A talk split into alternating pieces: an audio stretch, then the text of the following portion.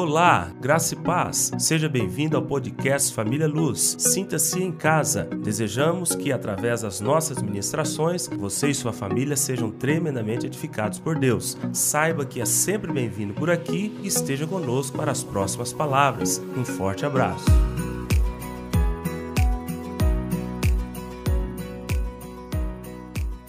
Enquanto isso, abramos nossas Bíblias no Evangelho de Mateus, capítulo 25. Evangelho de Mateus, capítulo 25. Iremos ler do versículo 1 ao versículo de número 13. Evangelho de Mateus, capítulo 25, do versículo 1 ao versículo de número 13. Então o reino dos céus será semelhante a dez virgens, que tomando as suas lâmpadas, saíram a encontrar-se com o noivo. Cinco dentre elas eram nécias e cinco prudentes. As nécias, ao tomarem as suas lâmpadas, não levaram azeite consigo. No entanto, as prudentes, além das lâmpadas, levaram azeite nas vasilhas. E tardando o noivo, foram todas tomadas de sono e adormeceram. Mas à meia-noite ouviu-se um grito: Eis o noivo, saía ao seu encontro. Então se levantaram todas aquelas virgens e prepararam as suas lâmpadas. E as nécias disseram às prudentes: Dai-nos do vosso azeite, porque as nossas lâmpadas estão se apagando. Mas as prudentes responderam: Não, para que não nos falte a nós e a vós outras. Ide antes aos que vendem e comprai-o. E saindo elas para comprar, chegou o noivo. E as que estavam apercebidas entraram com ele para as bodas e fechou-se a porta. Mais tarde chegaram as virgens nécias, clamando: Senhor, Senhor, abra-nos a porta. Mas ele respondeu: Em verdade, em verdade vos digo que não vos conheço. Vigiai, pois, porque não sabeis o dia e nem a hora. Mais uma referência. Efésios capítulo 5. Carta de Paulo aos Efésios, capítulo 5. Portanto, vede prudentemente como andais, não como nécios e sim como sábios, remindo o tempo, porque os dias são maus. Por esta razão não vos torneis insensatos, mas procurai compreender qual a vontade do Senhor. E não vos embriagueis com vinho no qual há dissolução, mas enchei-vos do Espírito falando entre vós com salmos, entoando e louvando de coração ao Senhor com hinos e cânticos espirituais, dando sempre graças por tudo a nosso Deus e Pai, em nome do nosso Senhor Jesus Cristo, sujeitando uns aos outros no temor de Cristo. Posso vir amém? Ao trabalharmos com esta parábola, eu quero que você fique com dois temas importantes permeando toda a minha explicação. Primeiro que você vai pensar é sobre o óleo excedente. Óleo excedente. Eu vou explicando, você vai entender o que significa o óleo excedente. E o outro é saber trabalhar no tempo, remindo o tempo. Saber trabalhar dentro do tempo que você tem hoje. Tá ok? São esses dois pensamentos importantes. A segunda coisa importante que eu trouxe para vocês, muito bem explicado na última palavra pregada pelo pastor Paulo no culto da noite, é sobre o significado de parábola. Você tem que compreender parábola, porque senão você vai tomar sempre ao pé da letra e você vai fazer perguntas para mim que eu não darei conta de responder, porque a parábola ela tem as suas características é, do que significa. Então, parábola narrativa alegórica que transmite uma mensagem indireta por meio de comparação e analogia. Então o Senhor está usando um acontecimento que era corriqueiro na época, ele precisava fazer isso, e eu gostei demais do exemplo que o pastor Paulo trouxe na palavra dele, né? de que se trouxer um cacique, né? para, vamos imaginar que ele nunca teve contato com a civilização, um, alguém, de um, um representante indígena, e levar ele em São Paulo e dar a ele a visão do metrô, e ele entra no metrô e aquele tremendo.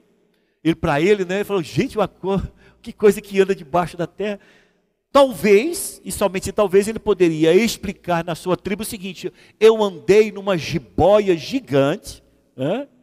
eu andei numa jiboia gigante, e dentro desse jiboia você podia entrar, levava muita gente dentro dela, ainda por baixo do chão. Era a linguagem que ele iria talvez usar para explicar que ele andou em um metrô. Então veja, ele está usando o que aquele grupo indígena entende, e que pode crescer, que pode ser grande, que pode ser grosso, pode ser maior, tudo. Ele vai explicar na linguagem que aquela tribo entende, mas ele explicando de forma indireta o que aconteceu com ele. Ele não teria de falar, chegar lá e falar, olha, um metrô é um composto feito por homens, de engrenagens e mais engrenagens, de ferro, o ferro é tirado da terra, produzido, industrializado, arrumado, feito peças e peças, arrumado. Não tem jeito de explicar isso para a tribo. Cada palavra que ele falar, ele vai ter que explicar. Ferro, de onde que vem ferro? O que é ferro? Como é que faz? Como é que ele fez aquela peça? Nós conhecemos ferro aqui, é um machado que você.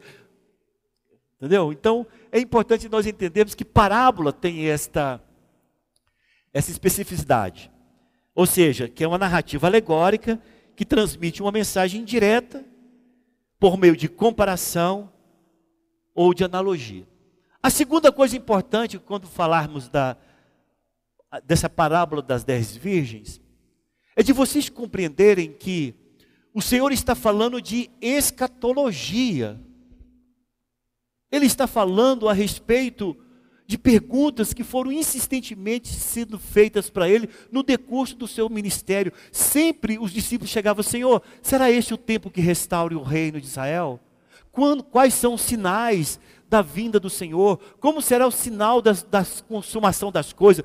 São perguntas escatológicas que sempre os seus discípulos faziam, e a gente percebe que no decurso do ministério de Jesus, ele não respondeu assim a clique de dedo, ele teve que passar e trabalhando, ensinando e mostrando, porque falar de algo que vai acontecer no final dos tempos para um grupo de pessoas que é preso à terra e trazer revelações, ele deveria ter trabalhado nessa mente até o ponto de chegar e fazer compreender aquilo que ele tinha, é, fazer o povo entender com relação às últimas coisas.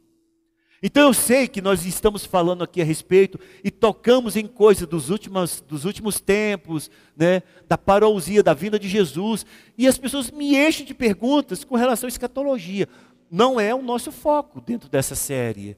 Nosso foco dentro dessa série é você compreender o porquê que você precisa ser um crente laborioso. O nosso propósito nessa série é mostrar que o seu trabalho em Deus não é em vão. Nosso propósito em trabalhar com o plano de Deus e os vencedores é você compreender que todo o trabalho que você faz, pós ser salvo, todo o trabalho que você faz depois que você aceitou o Senhor Jesus, todas essas obras irão contar para o efeito de merecimento, de galardão e de recompensa, ou se você foi negligente ou se você foi nécio naquilo que Deus ofertou para você e você não quis fazer, você será punido. Haverá punição para os cristãos.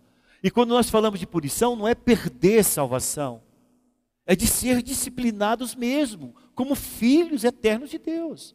As pessoas confundem muito essa questão, e lá fora haverá ranger de dentes, choro e pranto, né? Que a gente vê muito nos, nos, nos evangelhos.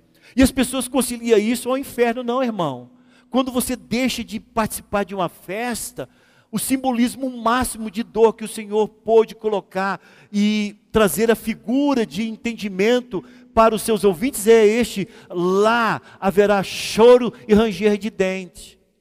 Era a maneira como o Senhor estava explicando: olha, filho, se você não for obediente e no, em lugar de recompensa e galardão você vai receber disciplina, não pense que é assim, não, estou de boa, Senhor, já que eu sou salvo mesmo, legal, tudo bem, vamos assim, para frente, uhul, tem problema não, pode ir lá, gente, depois eu vou. Não é assim.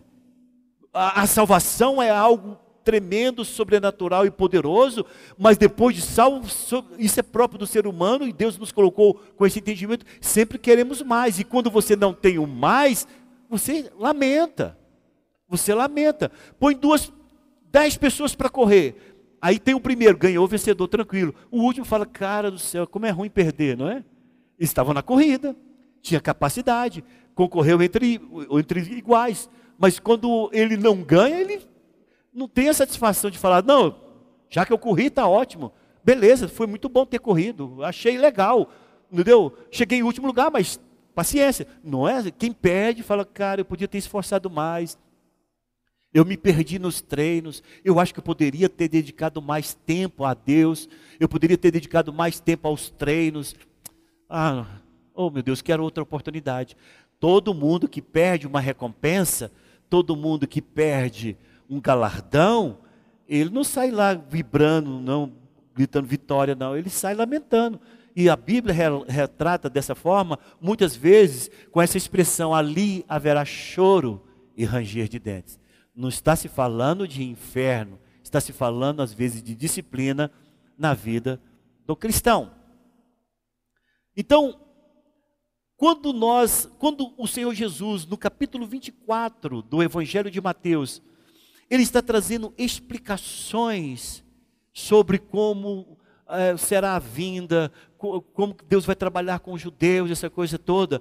O capítulo 24, do versículo 1 do capítulo 24, ao versículo de número 30 do capítulo 24, se refere tão somente aos judeus. Mas a partir do versículo 31, quando nós estamos falando das parábolas, a partir do versículo 32, que é a parábola da figueira, exortação à vigilância, aí já está englobando a igreja. Amém? 24, de 1 a 31, específico, tudo que ali está sendo falado, está sendo falado no entendimento, no trabalho com os judeus.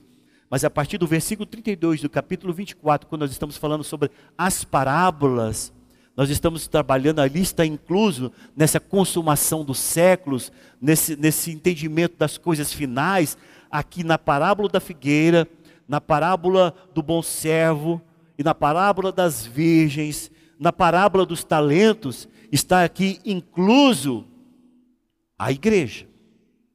O entendimento importante que devemos ter é esse. E aí chegamos, então, na parábola das dez virgens. Pastor Paulo falou sobre a parábola da figueira e a parábola do bom servo, mostrando a importância da vigilância de estar apercebidos, de ter cuidado, de saber a segunda vinda do Senhor, ela tem dois aspectos importantes. A segunda vinda do Senhor, ela se divide em duas partes. A primeira, a primeira fase da segunda vinda de Jesus, ele vem como ladrão. Ele vem para arrebatar os preciosos objetos. Nessa primeira vinda, do, nessa, nessa, nessa primeira fase da segunda vinda de Jesus, vem o arrebatamento dos vencedores. Aí, aí é que você percebe ali que estão dois irmãos andando juntos no campo, um será tomado e o outro vai ficar. Não é que o outro está indo para o inferno, o outro não estava amadurecido o suficiente ele não estava preparado o suficiente para fazer parte dessa primeira fase da segunda vinda de Jesus. Os irmãos estão entendendo isso aqui? Isso aqui é importante. O Senhor vai vir na segunda vinda. Aqui, eh, vamos imaginar que eu estou figurando aqui o Senhor Jesus na segunda vinda. Só que meu encontro com a igreja, ele vai se repartir em duas fases. Primeiro, eu vou arrebatar. Eu vou chegar como ladrão e tirar esses preciosos objetos para mim. Essa é primeira fase do encontro com a igreja. Essas são as primícias dos arrebatados. Eu puxo eles para mim e eles vão participar das bodas do Cordeiro. Ficou lá quem? Ficou aquele que é nécio, ficou aquele que não trabalhou, mas é servo de Deus, é filho de Deus, é homem de Deus, é mulher de Deus. O que, que vai acontecer com ele, pastor? Ele vai passar pela tribulação. No final da tribulação, o Senhor vai agora ser com os seus que ele participou da boda do cordeiro, ele vai vir nos ares e a igreja vai ser arrebatada para estar com ele. Viu que a segunda vinda tem duas fases? A primeira, o Senhor vem e arrebata, e a, a primeira fase, ele vem e arrebata, participa-se das bodas do cordeiro, e depois, quando ele vir nos ares, que é propriamente o final da a segunda fase da, da segunda vida de Jesus, a igreja será arrebatada. Aquele que ficou no moinho, aquele que ficou no campo, vai ser arrebatado agora, porque ele vai passar pela tribulação. Então veja, Apocalipse capítulo 19, versículo 9. Então me falou o anjo: escreve, bem-aventurados aqueles que são chamados à ceia das bodas do cordeiro. E acrescentou: são essas as verdadeiras palavras de Deus. Então, irmãos, uma coisa, você pergunta, pastor, naquela palavra do, do, dos homens no campo, e o outro que ficou? Esse vai passar por uma pequena tribulação, que de pequena não tem nada, uma grande tribulação. Depois ele vai ter o um encontro com o Senhor nos ares, ok? Mas esse não é o meu tema. Eu só estou mostrando para os irmãos que quando se refere a essas parábolas sempre vai fazer referência à, à, à nossa recompensa no céu. Então agora volte para a parábola. Então o reino dos céus será semelhante a dez virgens. Não está falando noiva. Está falando as dez virgens. Por quê, pastor? Porque no costume judaico, a noiva era acompanhada quando se tinha um casamento, chegava um momento em que dizia, chegou o noivo, o noivo chegava, na, não vou contar todo o aspecto do casamento judaico. O noivo chegava na proximidade da casa da noiva, depois de ter feito todos os cumprimentos, todas as fases para chegar até ali. E quando ele chegava, anunciava, o noivo chegou. As madrinhas, as virgens que eram separadas para iluminar, como no, no Israel não tinha energia elétrica como hoje, essas meninas eram separadas para iluminar o caminho da noiva até o noivo, e o noivo também tinha aqueles que iriam iluminar. E elas seriam aquelas que iriam encaminhar o noivo e a noiva até a festa do casamento, a casa separada, preparada para o casamento. Então, uma vez entrando ali, o Senhor está usando que tem um portão, essa porta se fecha. Acabou. Os convidados estão selados, todo mundo está ali, a festa vai acontecer ali a festa do casamento. Não vou entrar em maiores detalhes. Mas é importante compreender que as virgens aqui não está se falando da noiva, está se falando dessas virgens castas. Por que, que a parábola das dez virgens não se fala da noiva? Porque primeiro a noiva é corporativa. A noiva está envolvido tanto o povo judeu quanto o povo ah, da graça, a, a, o período da graça. Esta é a noiva completa diante do Senhor. Aqui se está se tratando a respeito da das pessoas que estão fora dessa aliança judaica, está se falando a respeito daqueles que estão envolvidos na graça.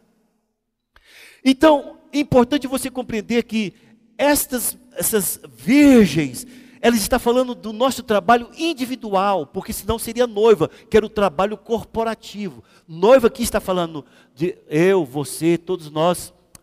Virgens aqui está falando eu, você, todos nós que estamos nesse labor para o encontro com o noivo, com o nosso trabalho, com aquilo que nós devemos fazer em prol deste casamento que vai acontecer no céu. Então, existe aqui essa questão das virgens. E diz aqui: o reino do céu será semelhante a dez virgens. Por que dez, pastor? Porque você vê aqui nas outras parábolas que são dois. Então, dez mais dois, ou é dois no campo, ou é, é dois no moinho, ou é dois no campo. Então se forma dez mais dois, doze, que é a completude do, da, da, do governo de Deus, da, da, daquilo que Deus envolve com relação ao seu povo. Então, por exemplo, lá no Velho Testamento, foram dez tribos que se separaram, duas seguiam de um lado e dez seguiram de outro. Então é mais do que dois. Quando Jesus está pregando o evangelho, dois discípulos chegam para ele e falam: Senhor, eu quero sentar do seu lado, ele de um lado e eu do outro. Os outros dez se indignaram. Então, está sempre mostrando o seguinte: que a completude é dez mais dois. A, a, o total da ação de Deus envolve tanto os dez que, que se indignaram lá com a proposta dos, do, do, que eles fizeram de sentar um ao lado de Jesus, outro do outro lado, como os dois que ali pertenciam. Aqui está se falando dez, por quê? Porque já vem de parábolas que está se falando de dois. Só que um daqueles dois ficam. Você vai observar também uma coisa importante nas parábolas, no finalzinho do capítulo 24 e entrando no capítulo 25. É que quando o Senhor fala a respeito do um será tomado e o outro irá ficar, Ele está falando dos vivos. Ele está falando de pessoas que estão andando na terra, trabalhando no seu dia a dia. Isso significa também que você, para ser um homem laborioso, fiel, casto, dedicado, com óleo excedente, sabendo remir seu tempo, não significa que você tem que estar é, envolvido na igreja, no sentido de 24 horas por dia de oração. Não, é lá no seu trabalho que você tem que ser fiel. É lá na sua casa que você tem que ser um homem de oração. É lá na, na, no envolvimento do, do, do, dos, das crianças que você trabalha com, com a, como servo de Deus, como homem de Deus. Então, Aqui está dois no campo, aqui está dois no moinho, um será tirado, outro ficando. Está se falando de pessoas vivas. Poderia surgir uma pergunta seguinte: e os mortos? Como acontece? O que vai acontecer com os mortos? Como é que vai ser depois que as pessoas, dessas pessoas que morreram? E aqui na parábola das dez virgens, o Senhor vai nos dar uma luz, vai, não, vai, não vai ser um, um, vamos dizer, um holofote, mas ele vai nos dar fortes indicativos de como que o Senhor procede com aqueles que morreu. Por quê?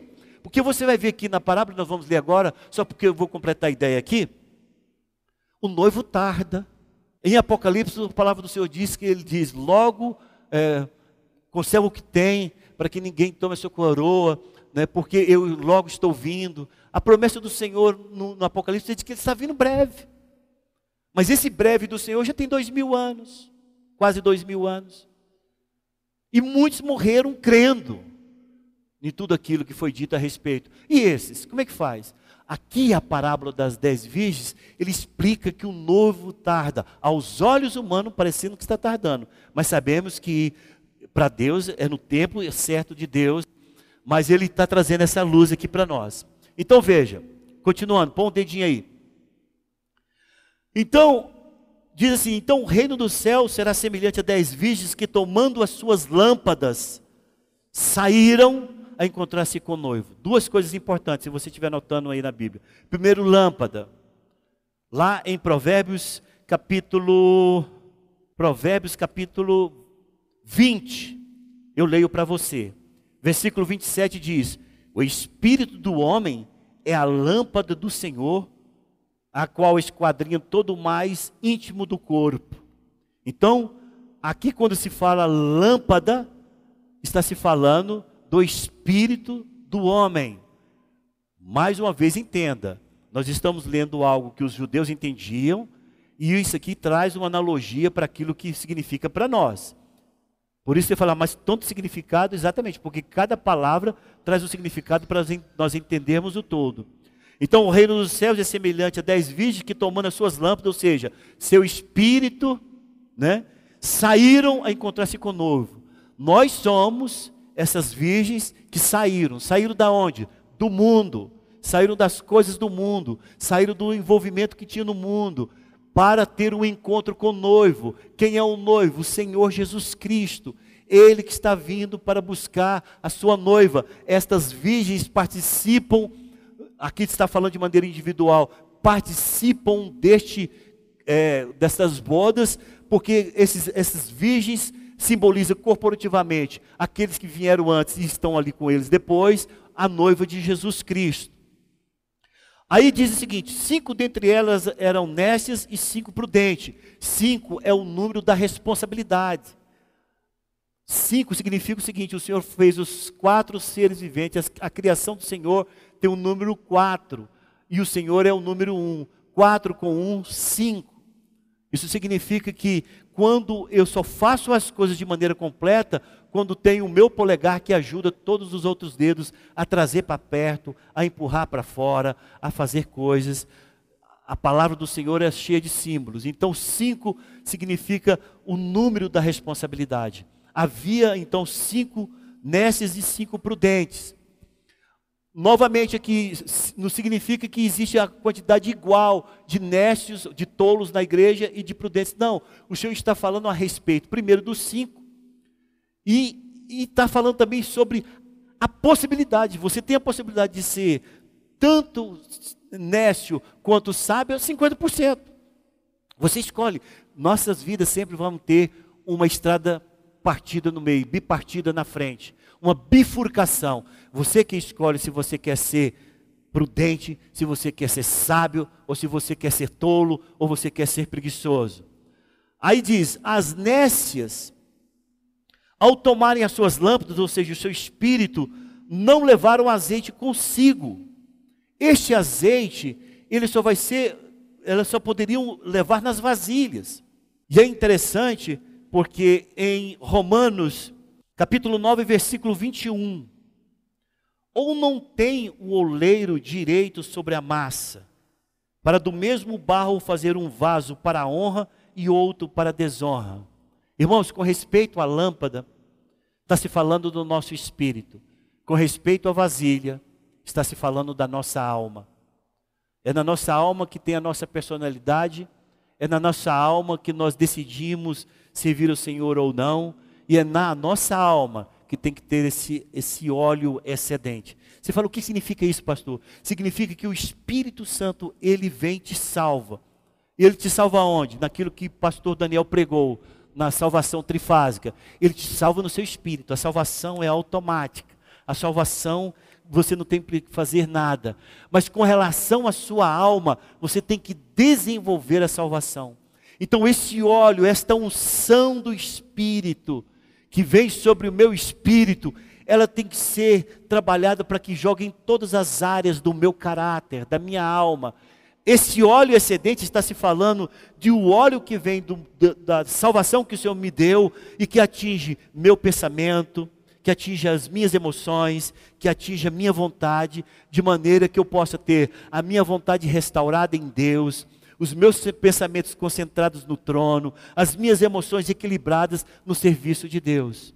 Então, quando se fala aí no, na parábola das dez virgens sobre a lâmpada, pense o seguinte: está se falando do meu espírito. E quando se fala sobre o óleo na vasilha, está se falando da minha alma, em que esse óleo do espírito penetra todas as áreas da minha vida. Então, quando nós falamos da parábola das dez virgens, nós temos que pensar em óleo excedente aquilo que vai mais do que simplesmente a salvação, aquilo que vai mais a respeito somente daquilo que Deus fez. Preciso de ter agora os meus atos, a minha disposição de ser mudado, a minha disposição de carregar a cruz, a minha disposição de caminhar com o vencedor, e é este que é o óleo nas vasilhas. Então é importante você compreender, e essa analogia talvez fique um pouco mais complexa, mas eu quero mostrar para vocês que no final, quando você entende as figuras, você vê categoricamente o que o Senhor está querendo dizer para nós. Então veja, as nécias, ao tomarem as suas lâmpadas, não levaram azeite consigo. Volto a dizer, não está se falando de salvação ou de perdição, está se falando de recompensa ou de punição. A parábola das dez virgens não está se falando a respeito de ter um grupo salvo e outro não salvo. Está se falando de um grupo que vai ser recompensado e outro não. Por quê, pastor? Primeiro, as dez eram virgens. Segundo, as dez saíram ao encontro do noivo. Terceiro, as dez têm lâmpadas. O espírito iluminado. Quarto, as dez têm a vasilha. Só que uma está vazia. As cinco está vazia, as outras não. As dez são levantadas, são acordadas do sono.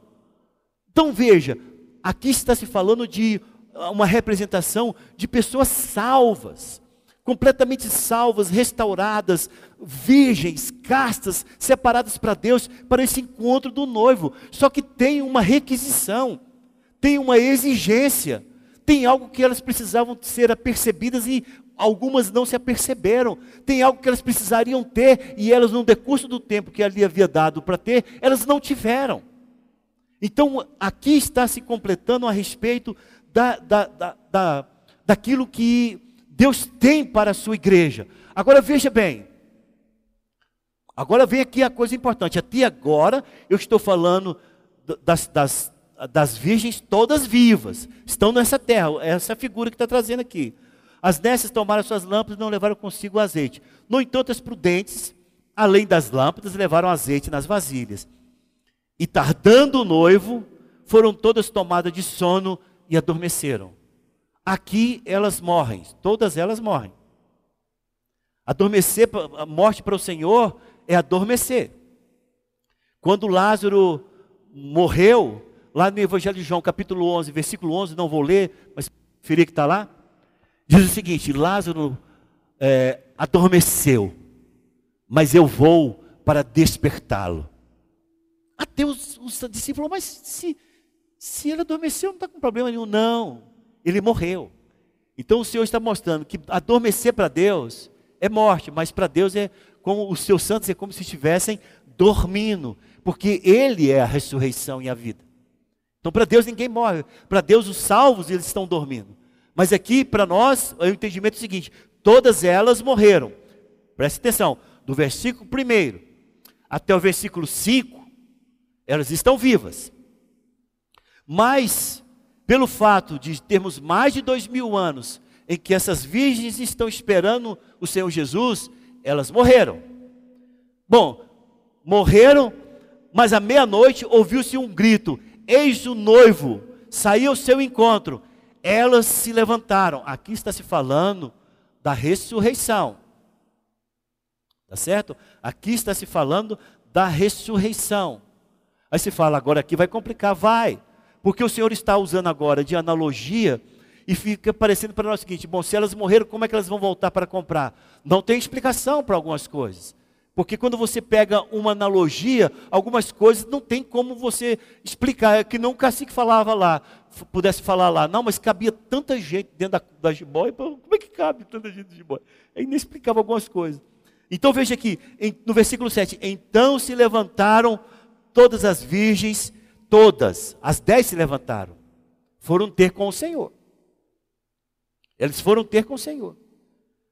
E aí diz o seguinte: Todas se levantaram, as virgens, e prepararam as suas lâmpadas. Todos tinham as suas lâmpadas. As nécias disseram aos prudentes: Dai-nos do vosso azeite, porque as nossas lâmpadas estão se apagando. Não significa que estavam apagadas. Estavam apagando no sentido seguinte: eu só tenho luz para mim. Eu não tenho óleo excedente para conduzir, para fazer. Eu não tenho obras que possam ter feito. Eu não tenho nada que eu possa ter feito no decurso da minha vida. Então eu não tenho esse óleo excedente. Eu tenho a minha salvação em minha lâmpada.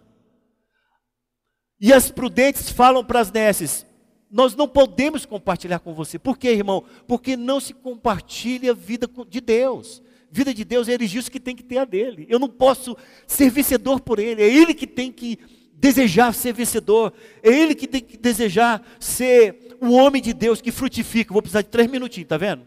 O tempo é super escasso. É ele que precisa de fazer a sua vida produzir e ser uma bênção para Deus, não por mim. Não é para mim, não é para o pastor, não é para a igreja, é porque você vai ter um encontro com o noivo e você vai precisar de ter óleo excedente. E aí o que diz aqui? Ah, e as nécias disseram aos prudentes: Dai-nos vosso azeite, porque nossas lâmpadas estão se apagando. Mas as prudentes responderam: Não, para que não nos falte a nós e a vós outros. Ide aos que vendem e comprai. É claro que aqui está se falando de um preço a ser pago. Aqui está se falando a respeito de que se eu desejo ter óleo excedente, isso não vai vir de graça. Eu não vou receber isso de alguém, eu vou ter que comprar. E comprar aqui fala de pagar um preço. Um preço para que eu possa, diante do noivo, ter o óleo excedente para participar das bodas do cordeiro. Eu vou ter que ter, Marcos, o óleo excedente para me chegar no tempo, no, na hora exata, para que eu possa ter esse encontro com o noivo. Pastor, e, e naquele dia que, to, que ressuscitamos, vamos imaginar que eu seja igual a essas nesses, o que vai acontecer comigo? O Senhor vai te mandar esperar. O Senhor vai te mandar esperar. Vai te mandar esperar por quê? Porque você não pode participar das bodas do cordeiro se você não tem o azeite excedente, se você não tem aquilo que você tinha que produzir na terra como sendo algo dado pelo Espírito Santo de Deus. Você fala, mas por que, que o senhor está falando que azeite é, é, a ação do Espírito através dos dons para exercer no corpo de Cristo. É quando mesmo o Senhor diz lá em Isaías capítulo 61, versículo 1, diz: O Espírito do Senhor Deus está sobre mim, pelo qual Ele me ungiu. Ungiu para quê? Para pregar as boas novas aos quebrantados de coração, para pregoar o ano aceitável do Senhor, para pôr em liberdade os algemados. A unção de Deus é para isso, é para obras é para trabalho. Isso só vai ser dado àqueles que já foram iluminados em suas lâmpadas. O azeite em excesso é para distribuir, é para fazer. E é isso que conta no encontro com o noivo. É isso que conta quando for encontrar com ele. E quando você não tem, aqui diz o seguinte, aí continuando, diz, mas ah, e saindo elas para comprar, chegou o noivo. E os que estavam apercebidos entraram com ele para as bodas e fechou-se a porta. Aqui vem essa questão de você pegar como analogia e uma instrução indireta. Porque o Senhor não tem como falar isso trazendo as peculiaridades do céu. Ele está usando o casamento da terra. Aí, aí mais tarde chegaram as virgens nessas clamando: Senhor, Senhor, abre-nos a porta. Mas ele respondeu: Em verdade, em verdade, não vos conheço. A palavra que conheço é não reconheço. Não percebo o que vocês fizeram a palavra conheço aqui é oído. Conheço aqui é oído no grego. Significa, eu não reconheço o trabalho de vocês. Vocês não fizeram o trabalho no tempo adequado. Vocês não tiveram, vocês todo o tempo que vocês tiveram, em vez de vocês saberem remir o tempo, conforme nós lemos em Efésios, vocês agiram como nécios, como tolos, que não soube aproveitar o tempo e fazer com que isso pudesse produzir para o reino de Deus. Aí você pergunta, pastor, então por que, que nós estamos estudando essa parábola? Para te alertar. Porque termina essa parábola com a seguinte palavra: Vigiai, pois, porque não sabeis o dia e nem a hora. Irmão, é assim, ó, é um rápido. A busca do Senhor para os vencedores é um rápido. Você não vai saber nem o dia nem a hora. Porque para os vencedores vai ser uma raptura, uma, uma, como é que fala? Uma abdução, que é usada aí no mundo. Né? Você vai ser abduzido. Tuf, não é por sua vontade, você vai ser tirado. E a palavra que o Senhor nos diz é essa, para que nós possamos vigiar, saber usar o nosso tempo, saber que as nossas obras, ela fala a respeito do óleo excedente, e saber que tudo isso vai cooperar para o meu encontro com o noivo nos ares. E se nós não tivermos esse óleo excedente, pastor, fala um pouco mais desse óleo excedente. Irmão, o Senhor só vai dar o óleo excedente para quem usa óleo excedente. Deus só vai dar é, um dons para Ana Cristina quando a Ana Cristina tiver trabalhos em que vai exigir dela a unção, em que vai exigir dela mais derramamento do Espírito Santo. Se ela simplesmente sentar, falando, eu sou uma gestora, já estou bem aqui, não fazer nada, o que, que vai fazer? Para que, que Deus vai dar o dom? Para que, que Deus vai dar para ela dom? Então veja, é importante que este óleo simbolize o trabalho que você exerce na igreja e isto vai contar. E nós precisamos de uma quantidade imensa de cristãos que tenha o azeite excedente, que tenha o óleo excedente para esse encontro com o Senhor. Infelizmente, me perdoe, não dá para a gente amassar o barro até ficar pronto a respeito de tudo isso que a gente tem falado por causa do tempo. Mas espero que pelo menos isso possa ter caído no entendimento dos irmãos. Vamos colocar em pé.